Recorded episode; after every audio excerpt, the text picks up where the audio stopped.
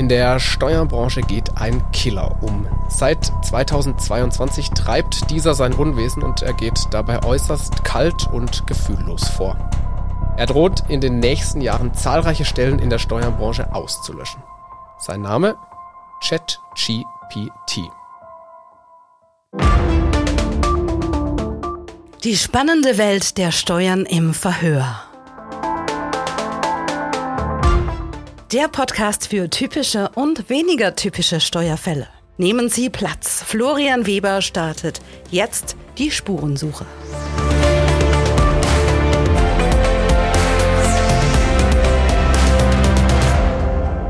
Und um genau diesen Killer geht's in der heutigen Folge von Verhört. Ich habe mir Angela Hamacek eingeladen, die mit mir gemeinsam versucht, diesem Killer-Chat GPT auf die Schliche zu kommen.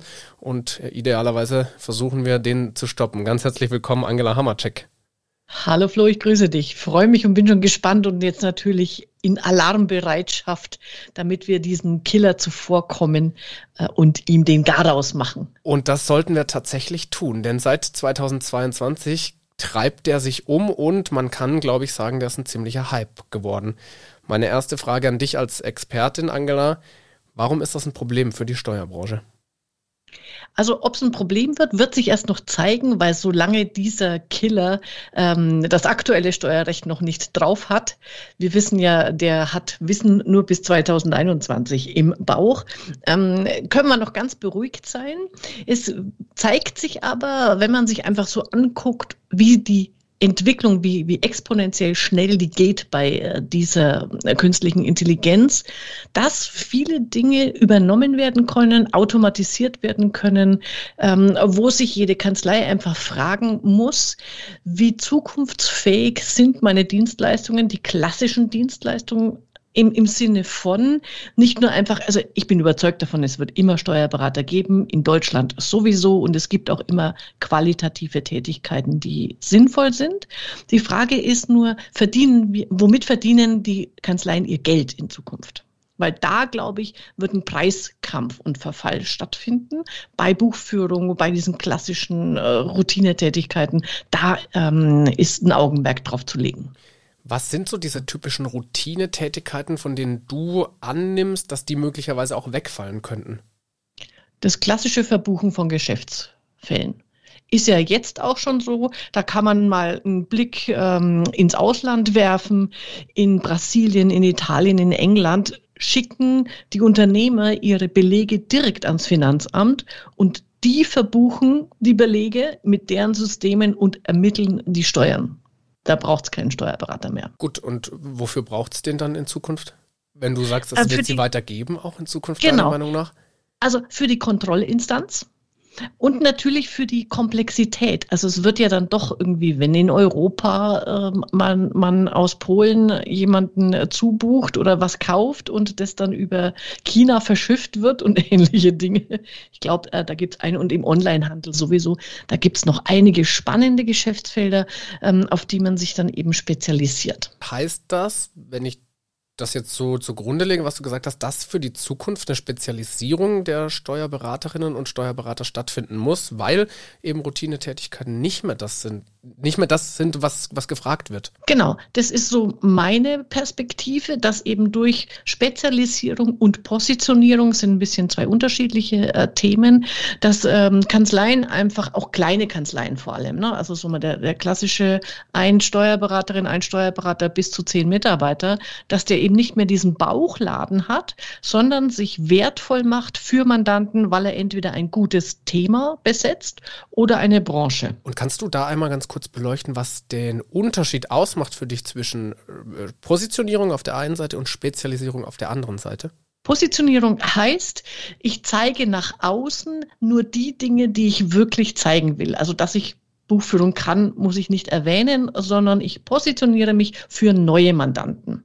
Spezialisierung heißt, ich habe es im Prinzip durchgeführt und auch meine bestehenden Mandanten sind mindestens 25 Prozent aus einer spezifischen Gruppe. Das bedeutet aber, was, wenn wir diesen Eingangsfall nochmal nehmen, dann schafft ChatGPT ja zumindest tatsächlich einen Teil des Berufsbilds auszulöschen, und zwar den des Generalisten, der Generalistin, oder? Genau, so sehe ich das. Und was kann ich jetzt tun, um genau so eine Positionierung hinzubekommen oder eben eine Spezialisierung? Also ähm, sich jetzt Gedanken darüber zu machen, wie will ich nach außen äh, wirken, wer ist mein Wunsch- und Zielmandant, also für wen bin ich? Der oder, oder die Richtige in Zukunft, die dann konkret ansprechen mit passenden Dienstleistungen und sich die Kanzlei dann quasi in eine Spezialisierung hineinentwickeln. Aber da muss ich nochmal kritisch nachfragen, Angela. Was mhm. ich da jetzt nicht verstehe, ist, was ich damit automatisch ja tue, ist, ich mache mir meine Zielgruppe deutlich kleiner. Wenn ich als Generalist rausgehe, habe ich jetzt mal ganz plump ausgedrückt theoretisch alle in Deutschland ansässigen Unternehmen oder Privatpersonen als, als Zielgruppe. Wenn ich aber als Spezialist oder als ähm, also scharf positioniert rausgehe, dann spreche ich ja viel spitzer an. Das heißt, meine Zielgruppe ist automatisch sofort viel, viel kleiner. Ja, genau das ist der Vorteil. Also everybody's darling ist ja everybody's step. Das kennen wir ja den Spruch. Ne? Ähm, dieses sich so breit aufzustellen, macht überhaupt keinen Sinn. Für, ich, ich spreche jetzt von einer kleinen Kanzlei, ne? Mhm. Weil mhm. ganz ehrlich, die äh, One-Woman, One-Man-Show mit zehn Mitarbeitern kann ja sowieso nicht alle Unternehmer in Deutschland bedienen. Und wenn ich mich da auf eine Gruppe konzentriere, dann engt es natürlich ein, aber ich sage mal, ob ich 80 Millionen alle äh, habe oder 800.000 sind ja immer noch genug die ich dann ansprechen kann. Mhm, und sind das auch noch genug für alle anderen Steuerberaterinnen und Steuerberater? Weil ich muss ja auch davon ausgehen, ich bin jetzt nicht der Einzige, der sich positioniert, sondern das werden andere auch tun und möglicherweise bin ich plötzlich in einem wahnsinnig spitzen Feld mit sehr genau benennbaren Konkurrentinnen und Konkurrenten und muss plötzlich die Ellbogen ausfahren. Das sehe ich nicht so, weil Jetzt ist es ja auch so. Jetzt bin ich ja auch in dem genau in diesem äh, Feld. Alle sagen, wir machen Buchführung, Jahresabschluss und Steuererklärungen. Mhm. Das ist für mich dann kein Unterschied im Sinne von, äh, ist es dann ja besser zu sagen, wir sind die Richtigen für, für Unternehmerinnen, die zum Beispiel mit LexOffice ihre Buchhaltung selber machen und wir begleiten beratend äh, dann die Rechtsform, die äh, entsprechenden ähm, spezifischen Fragestellungen dieser Unternehmen jetzt gehe ich genau dahin und sage, jetzt positioniere ich mich als Kanzlei. Inwiefern schlage ich da dann jetzt beim Beispiel geblieben, Chat-GPT ein Schnittchen, denn ich muss ja auch davon ausgehen, dass die sich auch weiterentwickeln und in den Nischen auch besser werden. Also die meint jede künstliche Intelligenz am Ende, ne? Ja, genau. Also ähm, was die künstlichen Intelligenzen im Moment halt machen, ist, sie werden uns die Routinetätigkeiten abnehmen. Wenn ich jetzt aber, bleiben wir mal beim Beispiel Branche, wobei das aus meiner Sicht nicht die einzige Positionierungsform ist. Wenn ich mich aber auf eine Branche spezialisiere, entwickle ich automatisch Tiefenwissen. Und dieses Tiefenwissen, das ich dann persönlich äh, dem Mandanten weitergeben kann, das ist das, was es wertvoll macht. Dieses Tiefenwissen wollen wir auch lieber von Menschen als von Maschinen.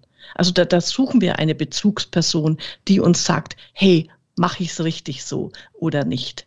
Äh, das ist ja mhm. genau, wenn man es in der Medizin sieht. Natürlich kann, kann die künstliche Intelligenz, ähm, sage ich mal, äh, Hautkrebs viel besser erkennen, aber in der Therapie dann möchte ich schon mit einem Arzt reden, der mir empfiehlt, was ich tun soll. Das ist jetzt ein Beispiel, das macht es für mich nochmal verständlicher und idealerweise spreche ich dann natürlich dann mit meinem Hautarzt auch lieber mhm. als mit dem Allgemeinmediziner, weil ich als normaler Bürger davon ausgehe, der hat sich spezialisiert und da sind wir natürlich genau. dann genau da. Okay, das habe ich jetzt mhm. verstanden. Jetzt hast du gerade nochmal einen Hinweis gegeben, dass Branche nur eine der möglichen Positionierungsformen ist. Was würdest du da noch sehen?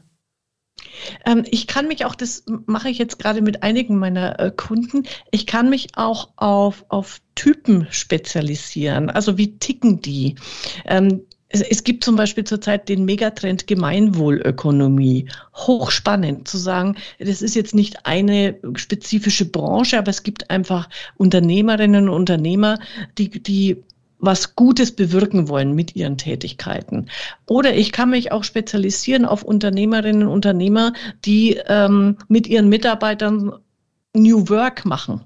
Und ich selber vielleicht, weil ich auch so ticke. solche äh, Fragestellungen. Jetzt stellt sich für mich die Frage, du hast vorhin angesprochen, es ist vor allem für kleine Kanzleien interessant. Jetzt nehme ich an, ich bin Inhaber, Inhaberin einer kleinen Kanzlei, zehn Mitarbeiter, wie von dir angesprochen. Ich habe bisher generalistisch gearbeitet. Ich möchte aber gerne auch in den nächsten 20 Jahren noch am, am Markt bestehen.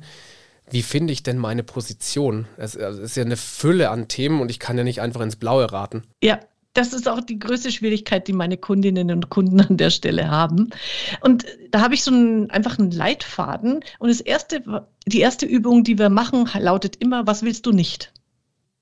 Guck dir deine bestehenden Mandanten an oder äh, generell auch, auch für Gründer auf der grünen Wiese.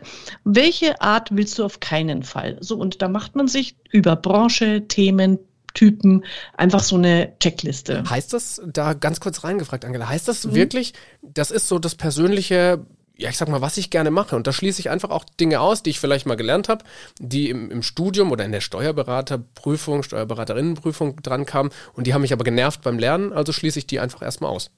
Ganz genau. Also ich kann, mhm. klassisches Beispiel, also ist jetzt, das machen viele ähm, nach dem Motto, ich will keine privaten Einkommensteuererklärungen mehr. Macht nur äh, Arbeit, aber wenig, wenig Gewinn. Äh, oder ich will einfach keine Kassenbuchhaltungen. Dann schließt du die Gastronomie aus. Äh, oder ich will halt ähm, keine ähm, Papiermandanten mehr. Und würdest du da auch empfehlen, angenommen, wir kommen in einen Markt, der wirklich sehr spezialisiert ist, dann auch mhm. zu gucken, wovon gibt es denn die meisten und in eine Position zu gehen, wo man sagt, hm, das könnte eine sein, da gibt es noch nicht so viele, da habe ich eine echte Chance, also quasi diese Lücke zu finden auch? Ja, genau. Also äh, die, die nächsten Schritte sind dann natürlich, ich gucke meine eigenen Mandanten mal an, aber wenn mhm. ich das nach dem, nach der Analyse empfehle ich immer, guck mal, wo ist das Zukunftspotenzial? Schau dir an, was sind die Megatrends in der Zukunft? Wo entwickelt sich was weiter?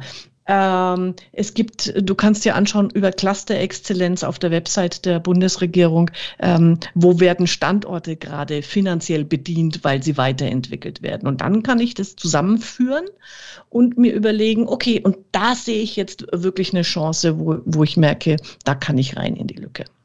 Das ist so der zweite Schritt, nachdem ich äh, geguckt habe, ähm, was mache ich, was möchte ich nicht machen, oder? Äh, das, nee, das ist in dem Fall schon Schritt vier, zwei und drei sind, sich zu überlegen, wenn ich eine bestehende Kanzlei habe, mit wem verdiene ich jetzt mein Geld? Wer empfiehlt mich weiter? Okay. Und der dritte Schritt ist dann, wo gibt es Gemeinsamkeiten von den bestehenden Mandanten, wo ich sage, ähm, mit denen habe ich Spaß und Lust weiterzuarbeiten. Okay, verstehe, weil wir davon ausgehen, dass natürlich nicht jede Kanzlei auf der grünen Wiese beginnt, sondern dass die genau. schon etabliert sind. Okay, und da genau. ist wahrscheinlich so stelle ich es mir zumindest vor, spielt auch eine wesentliche Rolle, wer bringt den Großteil meines bisherigen Umsatzes wahrscheinlich, oder weil ich kann nicht, kann ja nicht beliebig cutten und sagen, so, tschüss, äh, ihr habt mir bisher genau. die Kanzlei gut finanziert, jetzt seid ihr raus, bis zum nächsten Mal. Nee, also man macht dann so diese klassische 80-20 Pareto-Analyse. Ne? Mhm. Und, und dann gucke ich halt, wer bringt das meiste Geld und aber immer mit und wer bringt auch Freude ins Haus, nicht nur Geld. Mhm. Und dann haben wir die Zukunftstrends, das Zukunftspotenzial. Geht es danach noch weiter? Ja, dann gucke ich mir einfach an, okay, daraus, jetzt habe ich quasi meine äh, Grunddaten, jetzt kann ich mir mal so einen äh, Steckbrief erstellen.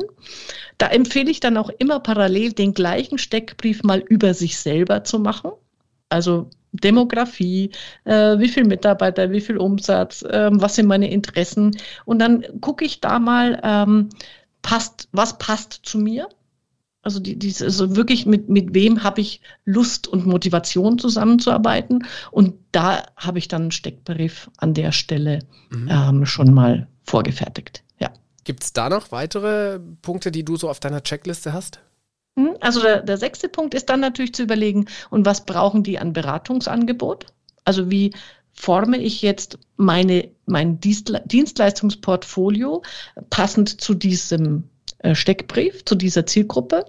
Und der siebte, der spannendste Punkt zum Abschluss ist dann immer zu überlegen, und was ist so, ich sag mal, ähm, der magische Moment, wenn du jetzt in die Außendarstellung gehst, wie sprichst du diese Zielgruppe emotional an, dass sie merken, sie sind genau bei dir richtig aufgehoben? Interessant, weil da sind wir dann genau wieder in der Abgrenzung zu anderen, was ich vorhin, das, genau. was so vorhin mein Gefühl war, ja, jetzt muss ich plötzlich die Ellbogen ausfahren, aber es geht tatsächlich darum, genau die anzusprechen, die ich haben möchte, auch emotional, habe ich verstanden. Mhm. Mhm. Eine Frage stellt sich mir aber trotzdem, Angela. Wir haben darüber gesprochen, KI kann Routinetätigkeiten möglicherweise wegnehmen oder wie wir es anfangs genannt hatten, auslöschen. Jetzt sind aber gerade so Routinetätigkeiten ja auch was, womit ich einfach Geld verdienen kann, ne? weil es das immer gleiche ist. Was wird das Ganze mit Tagessätzen machen, möglicherweise, wenn ich jetzt auch eine spitze Zielgruppe angehe? Kann ich noch Tagessätze nehmen, die mir meine Kanzlei finanzieren? Ähm, also über das Honorarmodell, da müssen wir mal eine eigene äh, Folge drüber machen, was da funktioniert. Gibt, gibt eine Aktennotiz, machen wir. Ist, genau. Damit äh, kriegst du die nächste Vorladung. Genau. Ähm, was aber auf alle Fälle passieren wird, ist, so wie wir es vorhin beim Hautarzt hatten, der spezialisierte Arzt hat die höheren Honorare. Mhm. Das heißt, ich werde einfach für die wertigere Beratung auch ein höherwertigeres Honorar abrechnen können und habe möglicherweise die Chance, mit weniger Mandanten sogar, für die ich mehr Zeit investieren kann, mit mehr Grips, äh, denen dann ähm, ein, ein besseres, mit einem besseren Honorar auch eine bessere Dienstleistung zu bieten. Das heißt aber auch, ich muss mich als Berater ein bisschen anders begreifen plötzlich, oder? Weil ich noch mehr in die Beratung komme und nicht mehr abarbeite, sondern ich bin wirklich beratend plötzlich aktiv. Genau. Genau, das ist ähm, mein Credo oder unseres schon seit langem, diese Entwicklung hin zur Beraterkanzlei. Einfach, ähm, wir sind nicht die Abarbeiter und Ausfüller von Formularen, das können Maschinen immer besser und schneller und ja, günstiger, ja. sondern wir denken mit. Jetzt schließt sich da für mich nämlich äh, genauso ein bisschen der Kreis, was ich am Anfang noch nicht so ganz verstanden hatte, wo ich sage, ja, okay, das ergibt jetzt total Sinn für mich persönlich, dass man sagt, naja, der Mensch ist nicht so gut im, im Rechnen wie eine Maschine, aber diese menschliche Komponente, das Beraten, das kann eben die Maschine zumindest Stand heute und wahrscheinlich auch mhm. in den nächsten Jahren noch nicht leisten. Genau. Angela, ganz herzlichen Dank. Ich fasse das nochmal so, so ein bisschen zusammen von dem, was ich verstanden habe. Wir haben darüber gesprochen, dass irgendwie in der Steuerbranche möglicherweise ein Killer umgeht, der droht, die Jobs auszulöschen. Und ich habe verstanden, na, Ganz so einfach geht's dann doch nicht. Es wird Bereiche geben, wie beispielsweise diese Routinetätigkeiten, die möglicherweise wegfallen durch ja, Anwendungen wie ChatGPT oder andere Formen von künstlicher Intelligenz. Aber Beratung wird eben wesentlich wichtiger sein in Zukunft. Und du hast uns heute einen ganz konkreten Tipp auch mitgegeben und der Tipp heißt für die Zukunft so ein bisschen eher in Richtung Positionierung zu denken, Spezialisierung zu denken, nicht mehr der Generalist zu sein und alles anzunehmen, was kommt, sondern wirklich zu sagen, ich als Angela Hammercheck oder Florian Weber, ich stehe für dieses und jenes Thema und damit seid ihr bei mir genau richtig. Und du hast uns einen ganz konkreten Leitfaden mit auf den Weg gegeben. Danke dafür. Und da habe ich äh, schon recherchiert, Angela, du bist gerade da auch dabei, ein Buch zu schreiben wo genau das Thema Positionierung auch nochmal aufgegriffen wird. Habe ich das richtig recherchiert? Ja, das hast du. Ähm, da haben dir die Vögelchen schon äh, was Schönes gezwitschert.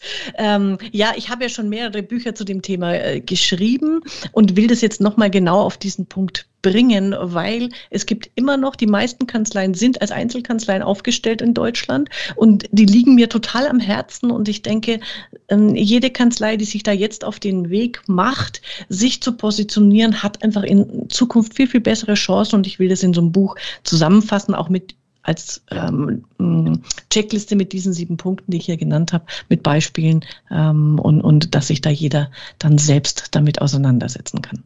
Das finde ich super. Wärst du auch bereit, dieses Buch ähm, uns für unsere weiteren Ermittlungen in, in Sachen ChatGPT zur Verfügung zu stellen? Wenn es denn geschrieben ist, selbstverständlich. Wann können wir damit rechnen? Weißt du das schon? Im Sommer schreibe ich. Äh, Sommer ist meine Schreibzeit. Ah ja, okay, dann ist es ja absehbar. Genau, genau. Angela, dann darf ich mich an der Stelle ganz herzlich bei dir bedanken, dass du dabei warst. Dabei war heute Angela Hammercheck, Steuerexpertin, Kanzleiberaterin, seit mehr als 20 Jahren als selbstständige Kanzleiberaterin unterwegs und heute eben als Expertin zum Thema Positionierung als, kann man das so sagen, Waffe gegen die künstliche Intelligenz, die da kommt. Genau, wunderbar. Ich danke dir, Flo. Bis zum nächsten Mal. Ciao. Das war Verhört Steuerfällen auf der Spur. mit Florian Weber. Verpassen Sie keine Ermittlung und abonnieren Sie uns in Ihrem Podcast-Kanal.